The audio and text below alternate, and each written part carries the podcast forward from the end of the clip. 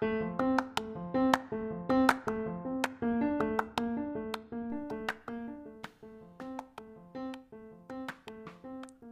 todos bienvenidos a este su programa Sola Escritura. Mi nombre es Carlos Morales y estoy bastante emocionado de poderles acompañar una vez más donde quiera que ustedes se encuentren y a través de este medio poderme dejar entrar hasta sus hogares, hasta su lugar de trabajo. Eh, si están tal vez en el vehículo conduciendo y están escuchando este episodio, es para mí un gusto poder estar con ustedes el día de hoy.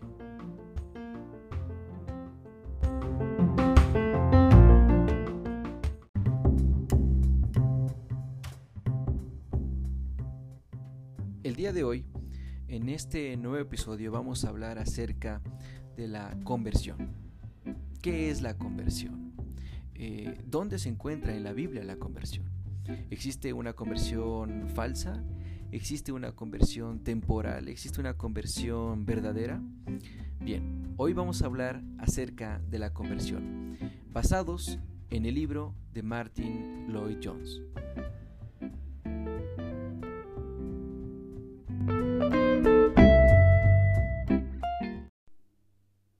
Si puedes acompañarme con tu Biblia a Lucas 22, 32 y poder uh, leer juntos lo que dice este texto bíblico.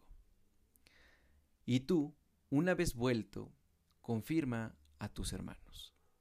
Aquí existe una palabra que resalta a la luz cuando empezamos a leer esta porción de las escrituras. Y es una vez vuelto. Ahora, ¿quién está hablando aquí y a quién le está hablando? Bueno, está hablando el Señor Jesús, le está hablando a Pedro.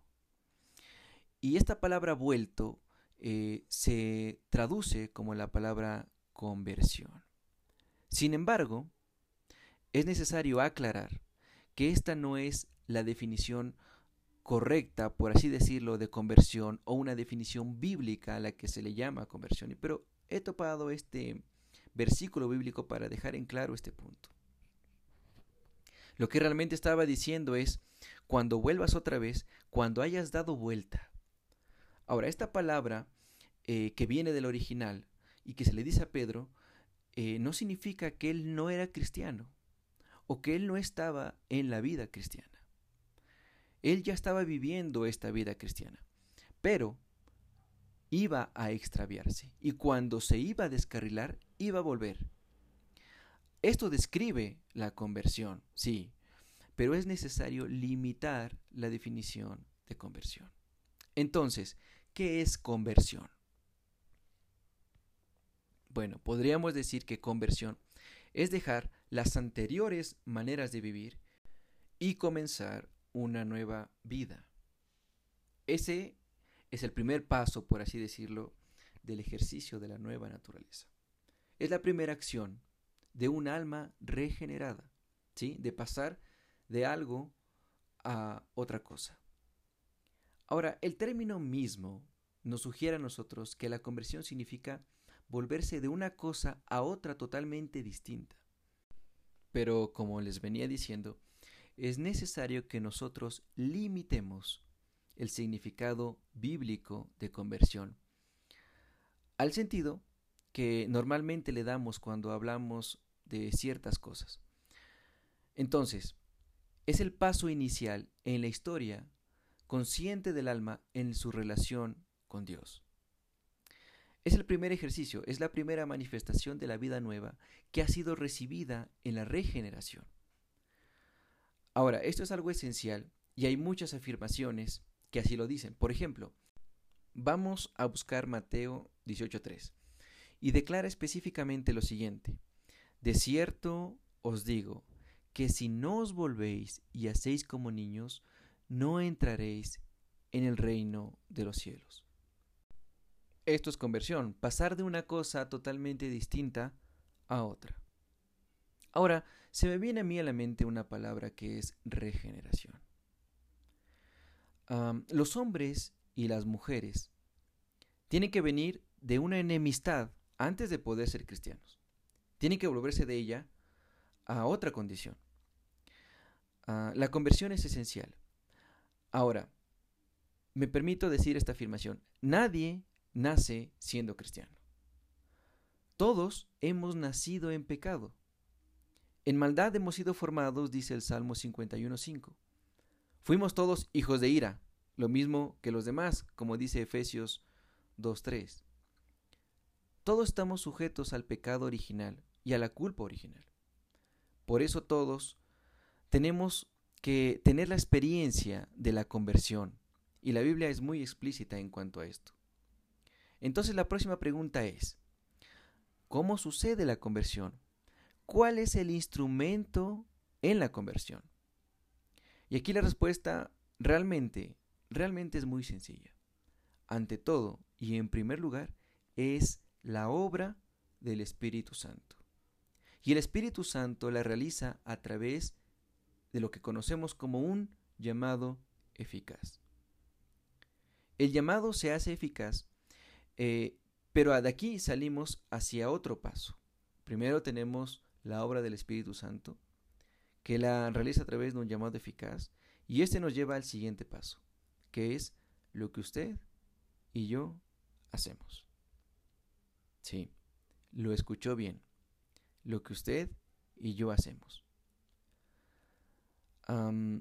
y esto lo acabamos de decir por primera vez en este episodio. ¿Hay algo que nosotros hacemos en la conversión? En cualquier definición que usted encuentre de conversión, es necesario incluir la actividad humana, al igual que la divina. Si bien es cierto, el llamado viene de manera eficaz, pero porque vino de manera eficaz, los humanos responden al respecto. Eso es conversión. A ambos lados, un llamado y una respuesta. Ahora, al tratar la conversión, tenemos que necesariamente dar igual énfasis a la actividad de los seres humanos. Ahora bien, en la regeneración y en la unión, nosotros somos absolutamente pasivos. No jugamos ningún papel en ella, ni en la regeneración, ni en la unión. Es enteramente la obra del Espíritu de Dios en el corazón. Pero en la conversión sí actuamos. Somos llamados y respondemos. Ahora este llamado es eficaz y es imposible no responder a un llamado eficaz del Espíritu Santo. Mis amados oyentes, esto es conversión. Mi amado oyente, esto es conversión. Ahora, si usted va a la iglesia, si usted tiene un ministerio, si usted busca de Dios, tome en cuenta algo. Usted ha respondido a un llamado eficaz. No significa que usted hizo algo para ser salvo, que usted dio un paso para ser salvo. No. La regeneración, la unión, vienen absolutamente de Dios, directamente del corazón y es obra del Espíritu Santo. Ahora, la conversión es otra cosa. La conversión es algo diario, es al día a día. Convertirse de una cosa totalmente distinta a otra. ¿Usted realmente se ha convertido? ¿Usted tiene una conversión temporal? ¿Una conversión verdadera? ¿Una conversión falsa? Bueno, ¿y cómo contestamos estas preguntas? Analice su forma de vida. ¿Busca de Dios en el día a día? ¿O serán que ocupan más espacio de nuestro tiempo otras ocupaciones? ¿Será que cuando tenemos ya tiempo por fin para descansar, sacamos nuestro teléfono celular y nos ponemos a revisar las redes sociales? ¿Usted realmente ha experimentado la conversión? Bien, lo que pretendo es llevarle a la reflexión a través de la palabra del Señor. A través de la palabra del Señor que su corazón sea redarguido. Yo le invito a que usted se conecte a los próximos episodios. Estaremos hablando acerca de una conversión temporal, de una conversión falsa y de una conversión verdadera. Con más ejemplos bíblicos y llevándole a la reflexión a usted para que si acaso usted no ha mostrado una verdadera conversión, se arrepienta. Y yo le invito a usted, mi amado oyente, que hoy le pidamos perdón al Señor. Porque si bien es cierto, es, es probable que llevemos en nuestro pecho el letrero de cristianos, pero no actuemos como unos verdaderos convertidos. Y yo entiendo, a veces realmente es difícil. Estamos en este mundo, estamos en la carne y la carne llama a las cosas de este mundo. Pero aquí debemos aprender a confiar en el Señor. Es aquí donde empieza el llamado, la respuesta a este eh, llamado eficaz que hace el Espíritu Santo. Le invito, mi hermano, le invito, mi hermana, que esté atento al siguiente episodio y sigamos aprendiendo aquí en sola escritura.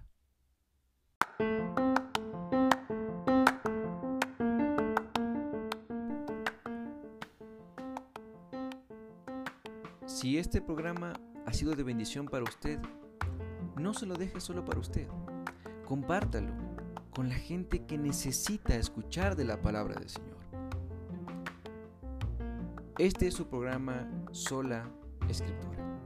Si usted tiene comentarios, si tiene sugerencias, si desea que topemos algún tema en especial, si tiene preguntas acerca de los episodios que estamos subiendo semanalmente, puede hacerlo buscando en nuestra página de Facebook Iglesia del Evangelio del Señor Jesucristo, Tulcán, Ecuador, y enviarnos sus mensajes, sus comentarios, sus sugerencias, sus preguntas. También les invito a que se suscriban al canal de YouTube Sola Escritura. Y será hasta un próximo episodio. Bendiciones.